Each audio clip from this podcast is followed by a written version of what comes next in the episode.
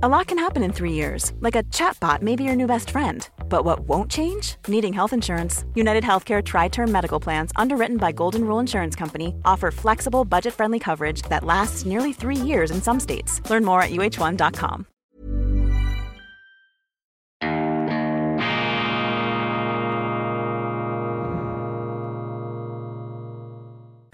Grüezi miteinander. Einen wunderschönen guten Morgen, meine sehr verehrten Damen und Herren. Ich darf Sie herzlichst begrüßen bei Weltwoche Daily, die andere Sicht unabhängig, kritisch, gut gelaunt am Dienstag, dem 19. April 2022 vor unerwartet kunterbunter Hintergrundkulisse, die auch für mich überraschend ist und hoffentlich nicht überfordernd. Allerdings gefällt mir da dieser Farbhorizont, den wir öffnen, diese neue Buntheit, die ja gewissermaßen auch programmatisch für die Meinungsvielfalt der Weltwoche steht. Für mich allerdings werden jetzt auch wunderbare Erinnerungen wach an unbeschwerte Kindheitstage Scaccia Pensieri die Zeichentrickserie auf dem Tessiner Fernsehkanal jeden Samstagabend mit solchen Farbstreifen eingeführt und einem merkwürdigen Lebewesen, das da lachend die Sendung eröffnete. Großartig Pflichtprogramm für uns damals und wir haben das verschlungen und am Montag jeweils in der Schule war das der große Gesprächsstoff. Wir haben das dann selbstverständlich geistesgeschichtlich äh, korrekt eingeordnet in den abendländischen Horizont. Die Nostalgie, meine Damen und Herren, die Nostalgie ist ja bekanntlich das Heroin des Alters. Und manchmal ist es auch zulässig, dass wir uns wärmen am Lagerfeuer der schönen Erinnerungen, vor allem dann, wenn die Gegenwart sehr, sehr garstig ist. Ich hoffe, Sie konnten ein wunderbares Osterwochenende mit Ihrer Familie verbringen und sind jetzt regeneriert, auferstanden, energiegeladen und voller Zukunftszuversicht, um mit uns gemeinsam durch die Stromschnellen der Aktualität zu navigieren. Wir beginnen mit einer guten Nachricht. Philipp Hildebrand, bis 2012 Präsident der Schweizerischen Nationalbank,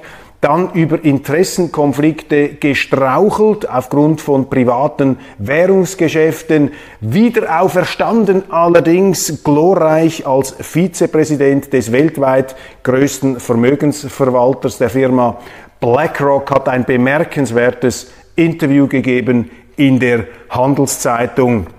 Sehr interessant, auch mutig, geradezu provokativ. Denn Philipp Hildebrand ist auch ein geschulter Diplomat, der sich sehr zurückhaltend auszudrücken weiß, aber hier nun für seine Verhältnisse sehr beherzte und sehr dezidierte Worte. Was hat er genau gesagt? Der Ukraine-Krieg sei eine beunruhigende Gefahr für die globale Wirtschaft. Das ist das einleitende, das ist das übergreifende Thema. Die Schweiz müsse sich sehr gut überlegen, wie sie sich neutralitätspolitisch positioniere. Ein Mahnruf. Eine militärisch machtlose EU, so Hildebrand weiter, habe massiv an Souveränität verloren und sich beim Ukraine-Krieg einfach an die USA angekoppelt am Rockzipfel gewissermaßen. Und zur Schweiz sagt Hildebrand, Zitat, die Neutralität wurde in der Tat sehr rasch unterminiert und dies ohne Verfassungsänderung und ohne eindeutige rechtliche Grundlage. Ich frage mich auch, was das für den Finanzplatz bedeutet, wenn wir plötzlich nicht mehr als neutraler Standort gesehen werden oder für die Diplomatie, wenn man gute Dienste offerieren könnte und möchte, aber gleichzeitig nicht mehr in einer wirklich neutralen Situation ist und damit auch gar nicht mehr angefragt wird. Zitat Ende. Philipp Hildebrand macht sich auch Sorgen über die hierzulande eingerissene rechtliche Willkür. Wer entscheidet, welche Konten geschlossen werden, welche Firmen faktisch vernichtet werden, weil sie ohne Bankzugang die Löhne nicht mehr bezahlen können? Wer entscheidet, wer Putin nahesteht? Fragezeichen. Ich meine, das ist die Situation, wie wir sie heute haben, eine Verwilderung des Rechtsstaats, ein Moralismus, Egoismus, eine Selbstgerechtigkeit, die auch ähm, sich anmaßt, eher eine rechtsstaatliche Verfahren einfach auszuhebeln. Die Gerichtshöfe der Moral kennen keine Prozessordnung und überall schwingen sich nun Gralshüter dieser Subito-Moral auf, um da gebieterisch andersdenkende, nuancierter denkende Verfechter des Rechtsstaats in die Defensive zu zwingen. Wer heute an Begriffe erinnert wie Rechtsstaat, Unschuldsvermutung, wird vor diesen neuen Robespierres, von diesen Jakobinern, von diesen Guillotinen, Moralisten sofort in eine ähm, ja, ähm, angeprangerte Position gerückt, wird sofort bezichtigt, sich hier auf irgendeine Art äh, unanständig, unheilig für die eine oder die andere Seite auszusprechen. Es ist eine gefährliche Stimmung, wo Grundwerte ins Rutschen geraten und ich lobe mir hier Philipp Hildebrand, dass er als Exponent der Finanzindustrie, die müssen ja sowieso aufpassen, was sie sagen, kein Bankier kann heute mehr das Haus verlassen, ohne dass er von mindestens drei Juristen begleitet wird, weil die Rechtslage inzwischen derart kompliziert geworden ist, dass man vermutlich als Bankier schon eine Spezialbewilligung braucht, wenn man ein- und ausatmen möchte. Also das ist schon bemerkenswert hier, dass sich äh, Philipp Hildebrand derart klar und derart auch äh, kritisch zur außenpolitischen Position der Schweiz zu Wort meldet. Hildebrand wäre nicht erstaunt über eine große Besorgnis von Kunden, die sich jahrelang auf die Kernwerte des Schweizer Finanzplatzes verlassen hätten. Zitat, Beständigkeit, Rechtssicherheit und Langfristigkeit. Zitat Ende. Klar, auch das wollen wir nicht verschweigen. Hildebrand hat eine aus Russland stammende Frau und ist dort vielleicht auch etwas äh, familiär besonders sensibel eingestellt, kennt eben auch diese Wahrnehmung der Sachlage und das spricht für ihn, dass er hier eben seine im wahren Sinne, im, im grundlegenden Sinne, seine 360 Grad globale Erfahrung einbringt. Und seine Frau ist ja auch eine ähm, sehr erfolgreiche äh, Geschäftsfrau, die im internationalen Rohstoffhandel tätig und auch wichtig ist. Und auch seine BlackRock hat fürs Geschäft äh, Friede lieber als Krieg. Klar, das werden jetzt die Kritiker von Hildebrand hier in Anschlag bringen.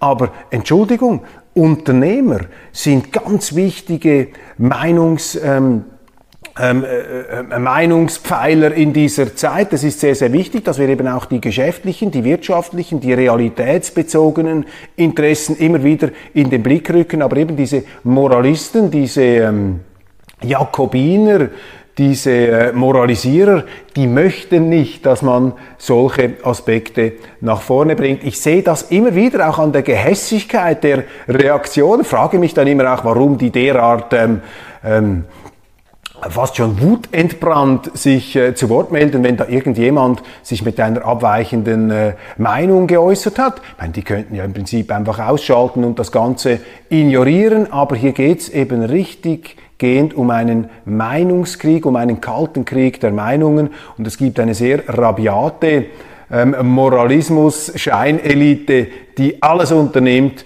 damit ihre Sicht der Dinge die einzige bleibt. Und das ist auch gefährlich, denn die Meinungsvielfalt ist ein weiterer Grundpfeiler neben der Unschuldsvermutung, neben dem Rechtsstaat, äh, neben der Rechtssicherheit, der jetzt ins Rutschen gerät. Und der Westen, um es jetzt in die ganz pathetische Dimension noch hochzuheben, der Westen steht für diese Werte, die er auch unter dem Eindruck eines Krieges nicht einfach preisgeben darf. Das sind Selbstverständlichkeiten, meine Damen und Herren, aber in äh, verrückten Zeiten ist es offensichtlich notwendig geworden, an Selbstverständlichkeiten zu erinnern. Umfrage im Sonntagsblick. Trau keiner Umfrage, die du nicht selber gefälscht hast. Umfrage im Sonntagsblick, die dann auch vom Chefredaktor Gierig Gavelti, einem fast schon wieder bewunderungswürdigen Internationalisten mit der Brechstange so interpretiert wird, dass sie seinen internationalistischen Meinungen und Ideologien entspricht. Der Sonntagsblick wollte herausfinden, dass im Zuge dieses Ukraine-Krieges auch die Schweizer nun eine innere Zeitenwende erleben und für die NATO sind, für den EU-Beitritt, für eine Bewaffnung der Ukraine, für äh, Kampfjets, für alle möglichen Dinge. Und oh Wunder, diese Umfrage unter 20.000 angeblich äh, Befragten hat nicht mit der gewünschten Eindeutigkeit diese Befunde ergeben. Also muss sie Chefredaktor Gavelti einfach entsprechend zurecht schminken, damit dann doch dieser Eindruck entsteht. Ähm, was sind da die wichtigsten Befunde in dieser äh, hochrepräsentativen Umfrage? 55 ähm, Prozent sind, ähm, sind der Meinung, dass man mehr Geld für die Landesverteidigung in der Schweiz ausgeben sollte. Ist noch interessant, lediglich 55 Prozent gemäß dieser Umfrage, also 45 Prozent sind eher nicht dieser Auffassung, zeigt also doch, dass äh, beim Schweizer Volk jetzt noch nicht ein Dammbruch des Bellizismus stattgefunden hat. Dann 35 Prozent sind äh, für mehr NATO-Kooperation. Das ist geradezu enttäuschend für die NATO-Falken bei Ringier. Die hätten sich da natürlich ein viel krasseres, ein viel deutlicheres Resultat gewünscht und ist auch eine nicht so gute Nachricht für die Ringier-Politiker Thierry Burkhardt, FDP, und Gerhard Pfister. Das sind zwei Politiker, die ganz intime, hautenge Beziehungen pflegen zum Haus Ringier. Und beide haben sich ja schon entsprechend in die Bresche geworfen für eine verstärkte NATO-Anbindung der Schweiz. Also hier gemäß diesem äh, Wunschgutachten der Blickredaktion ist das noch nicht eine wirklich ganz große, mehrheitsfähige Position. Aber 35 Prozent immerhin für diese Parteien wäre natürlich ein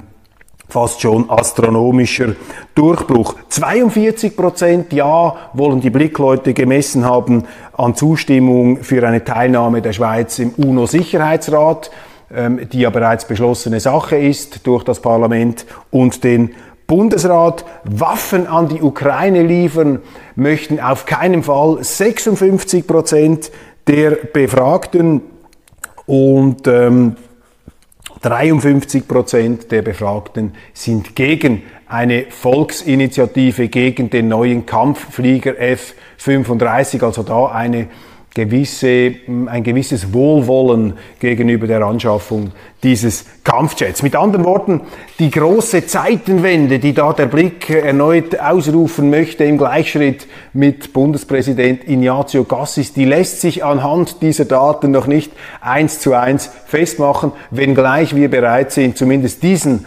Umfrageresultaten eine gewisse Schlagseite, eine gewisse Neigung zu einem Internationalismus ähm, zu bescheinigen.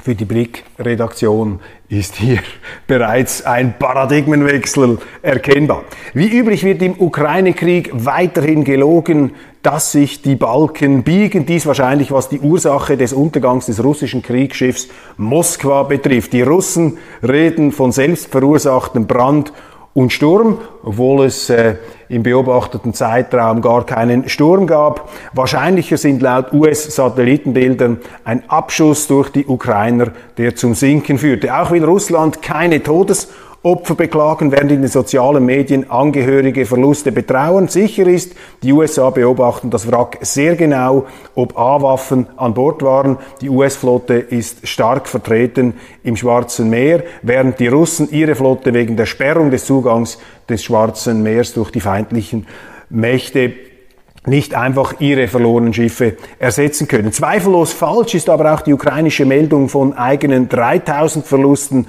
bei 20.000 toten Russen, namentlich die zweite Zahl erscheint wesentlich zu hoch. Sicher ist, der Krieg verschärft sich, die Opferzahlen steigen, Frieden ist nicht in Sicht. Zelensky will auch im Osten keine Veränderungen. Aktuell ist Charkiw im Zentrum des russischen Bombenbeschusses. Die Ukraine könnte von der EU den Status eines Beitrittskandidaten erhalten und fordert von Deutschland immer unverblümter die Lieferung schwerer Waffen. Das ist ja die Frage hier, nicht? Was ist die Zielsetzung dieser ganzen äh, moralischen Feindbildbewirtschaftung, äh, die wir jetzt im Westen erleben, da steigert man sich ja vor allem bei den Meinungsmachern, vor allem in den Medien, vor allem in Deutschland, in eine regelrechte Kriegshysterie gegen Russland hinein, obwohl Russland, das muss man einfach immer wieder mal herausstreichen, nicht die NATO angegriffen hat, sie hat nicht Deutschland angegriffen, auch nicht Österreich, England oder Frankreich, sie hat die Ukraine überfallen, ähm, die russische Armee, schlimm genug,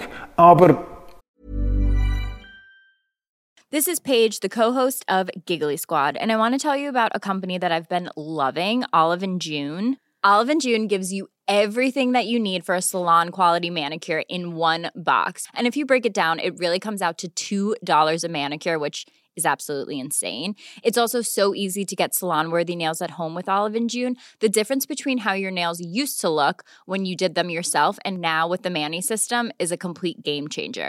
The best thing about Olive and June too is it's a quick dry, dries in about one minute, lasts for five days, and full coverage in up to one to two coats. Visit oliveandjune.com slash perfectmanny20 for 20% off your first system. That's oliveandjune.com slash perfectmanny20 for 20% off your first system.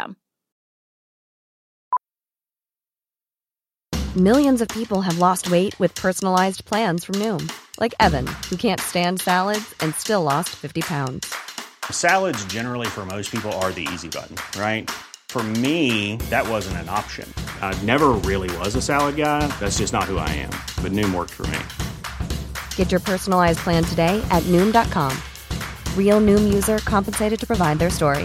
In four weeks, the typical Noom user can expect to lose one to two pounds per week. Individual results may vary.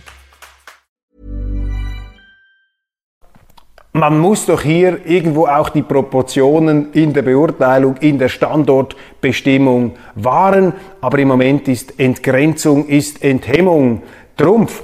Die Frage aber bleibt, was ist das Ziel dieser Enthemmer, dieser Kriegstrommeln?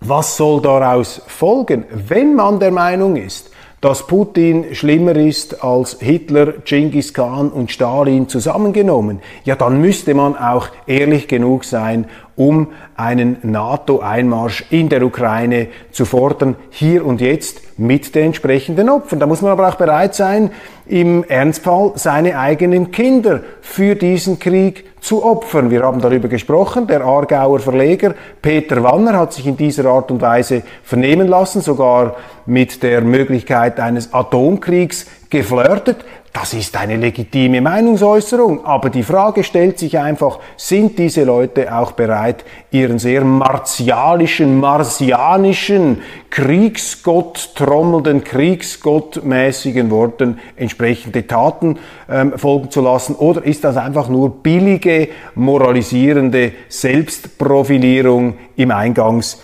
beschriebenen Sinne muss ich übrigens auch immer wieder vor Augen halten, dass die Beschreibungen eines Kriegs ähm, immer Teil auch des Informationskriegs sind. Da wird gelogen und zwar auf beiden Seiten. Ich kann mich erinnern, jetzt nicht aus persönlicher Anschauung, aber aus Lektüre äh, am Beispiel des Vietnamkriegs. 1968 die berühmte Tet-Offensive zum chinesischen, zum vietnamesischen Neujahr. Damals im Vorfeld dieser ähm, Jahresanfangstage haben die amerikanischen Medien auf allen Kanälen berichtet, die Generalität, wir haben die Lage militärisch im Griff. Wir stehen kurz vor dem totalen Triumph in Vietnam und dann plötzlich diese Tet-Offensive der Nordvietnamesen bis in die Nervenzentren, bis in die Hauptquartiere äh, der im Süden stationierten US-Truppen in Saigon. Helle Aufregung. Die, die Amerikaner hatten die Lage überhaupt nicht im Griff.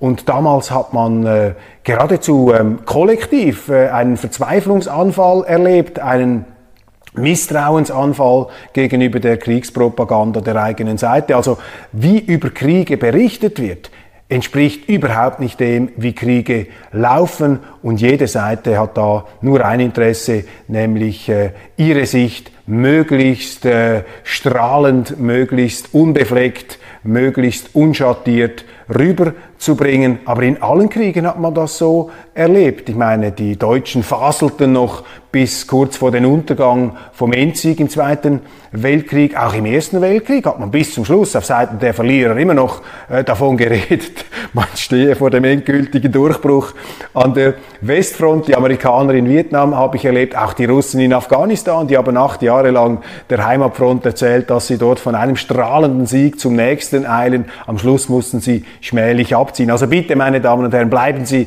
immer schön skeptisch, was da berichtet wird. Wir müssen die Emotionen hier etwas aus der ganzen Berichterstattung herausnehmen. Der Tagesanzeiger belehrt uns derweil, wie wichtig es für ukrainische Frauen ist, dass ihre Fingernägel perfekt manikürt sind, am liebsten in den Farben Blau und Gelb. Das Blatt befragt die ukrainischstämmige Inhaberin eines Nail-Studios in Zürich, denn für Ukrainerinnen steht Schönheit immer an erster Stelle in jeder Situation, wie uns die Inhaberin dieses Nail-Studios ähm, äh, mitteilt. Gepflegte Hände seien ein Symbol für Weiblichkeit. Schon Mädchen würden in der Schule lernen, auf Stöckelschuhen zu gehen.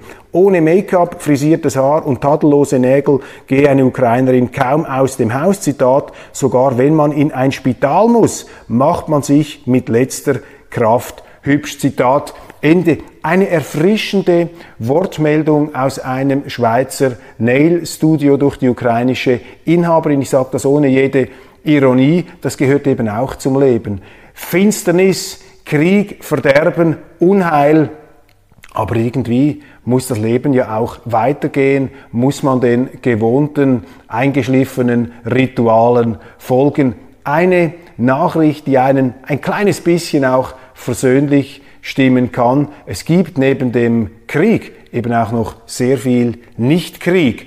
Oder um es mit dem Wort von Snoopy zu sagen, dem legendären Hund der Peanuts. Wir haben diese Sequenz einmal in Weltwoche Daily auch äh, wunderbar aufbereiten können. Es gibt da ein Bild, Peanuts, Sie kennen das, äh, diese, diese Comic-Strip, mit den Kindern und dem Hund Snoopy, dem philosophisch veranlagten Stoiker ähm, in der Hundehütte. Da sitzen Charlie Brown und Snoopy vor einem Weiher oder vor einem See und schauen da in die äh, unendlichen Weiten hinaus. Dann sagt Charlie Brown, Snoopy, also seufzend, Snoopy, eines Tages werden wir alle sterben. Und darauf erwidert Snoopy, ja Charlie, aber an allen anderen Tagen werden wir leben. In jedem Dunkel gibt es auch einen Lichtblick. Ziemlich billige Masche der Europäischen Union, jetzt zu behaupten, die französische Präsidentschaftskandidatin Marine Le Pen habe in ihrer Zeit als EU-Abgeordnete zwischen 2004 und 2017 knapp 137.000 Euro veruntreut, sprich falsch verwendet. Auch andere Vertreter ihrer Partei werden desselben Delikts verdächtigt.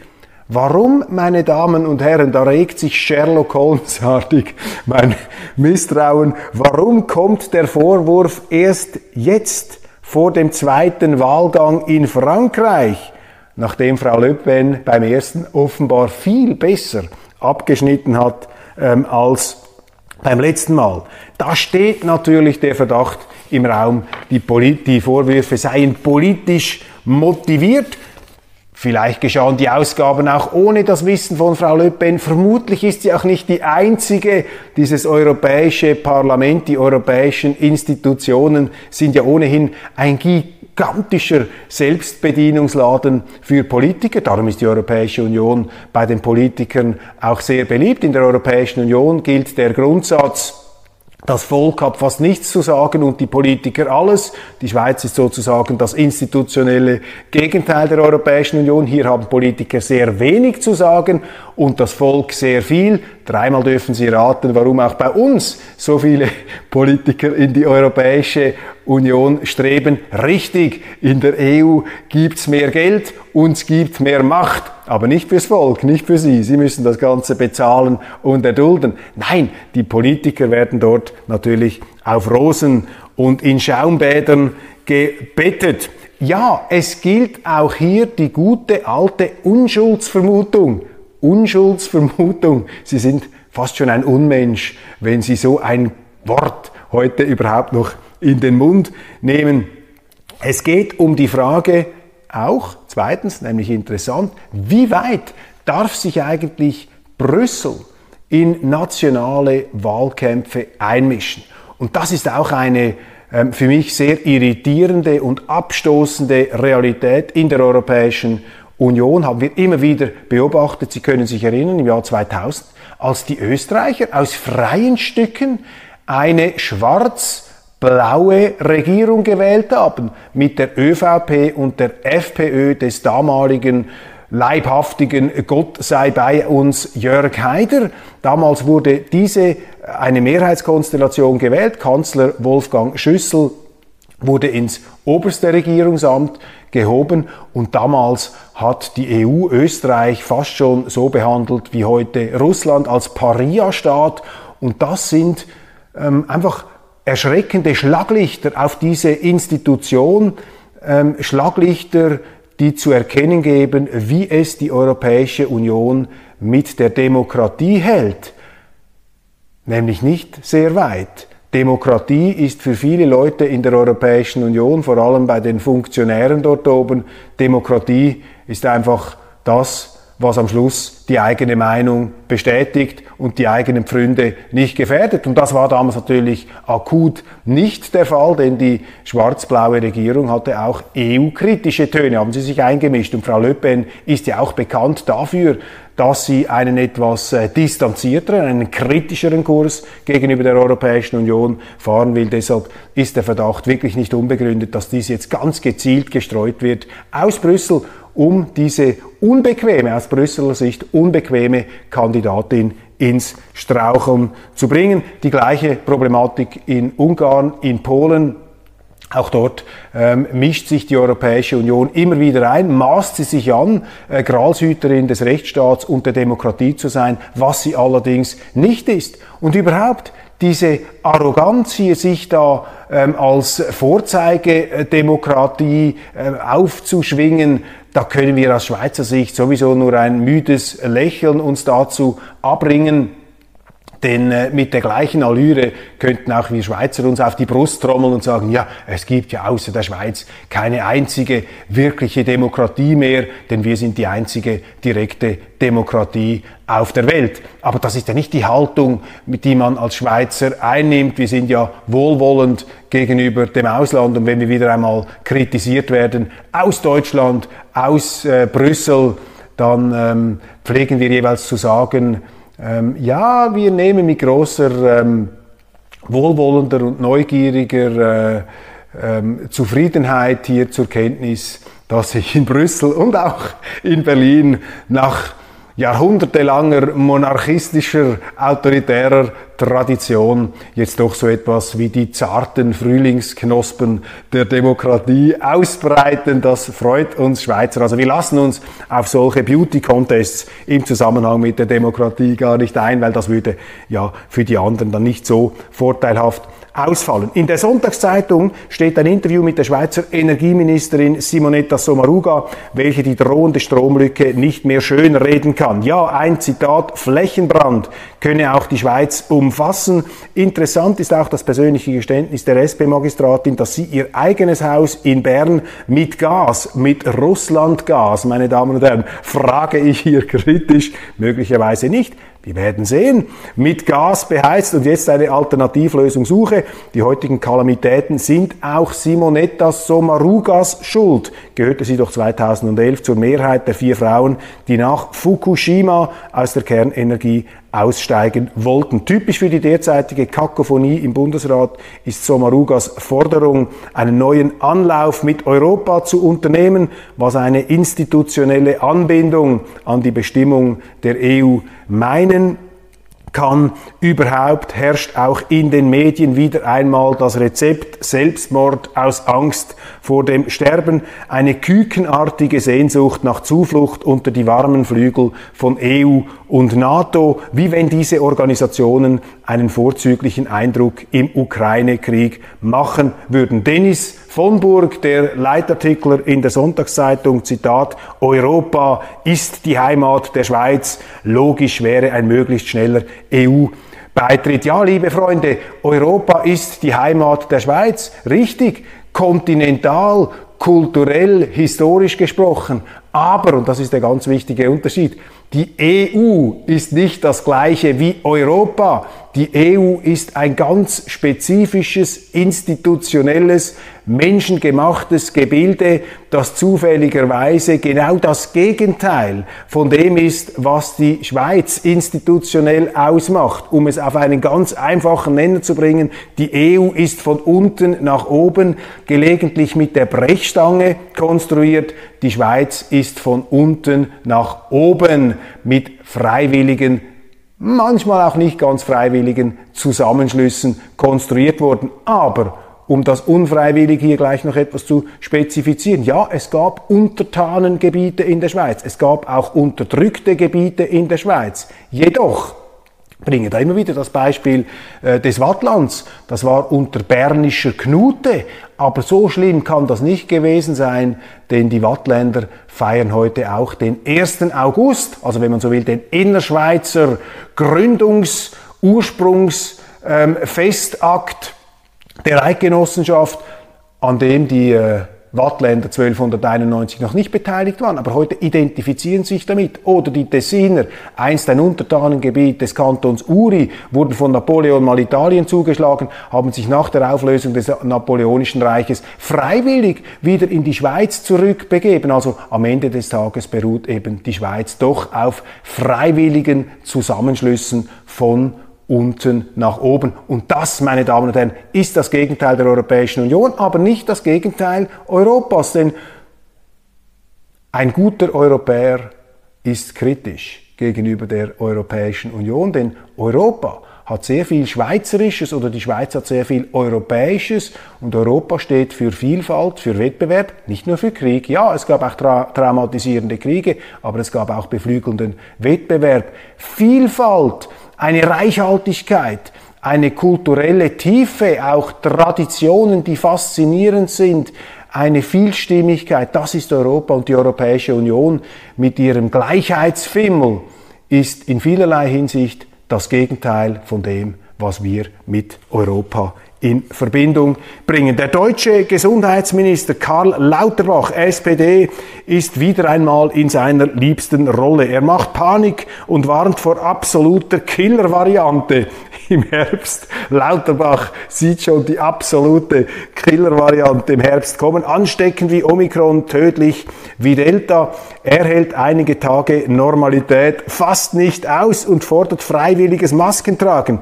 Erstaunlich, wie Lauterbach schon heute weiß, was genau im Herbst passieren wird. Nun, man wird ihn an seinen Aussagen messen können. Jedenfalls scheint er daran zu leiden, akut daran zu leiden, dass die Medien nur ein Leitthema aufs Mal ertragen und dieses Mal heißt es nicht Covid, sondern Ukraine.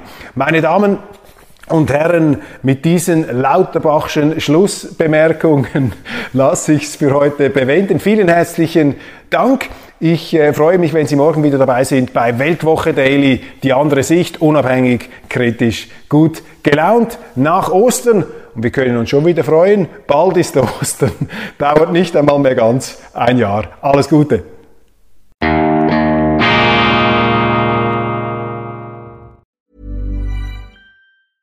Planning for your next trip? Elevate your travel style with Quince. Quince has all the jet setting essentials you'll want for your next getaway, like European linen, premium luggage options, buttery soft Italian leather bags, and so much more. And is all priced at 50 to 80% less than similar brands. Plus, Quince only works with factories that use safe and ethical manufacturing practices. Pack your bags with high-quality essentials you'll be wearing for vacations to come with Quince. Go to quince.com slash pack for free shipping and 365-day returns.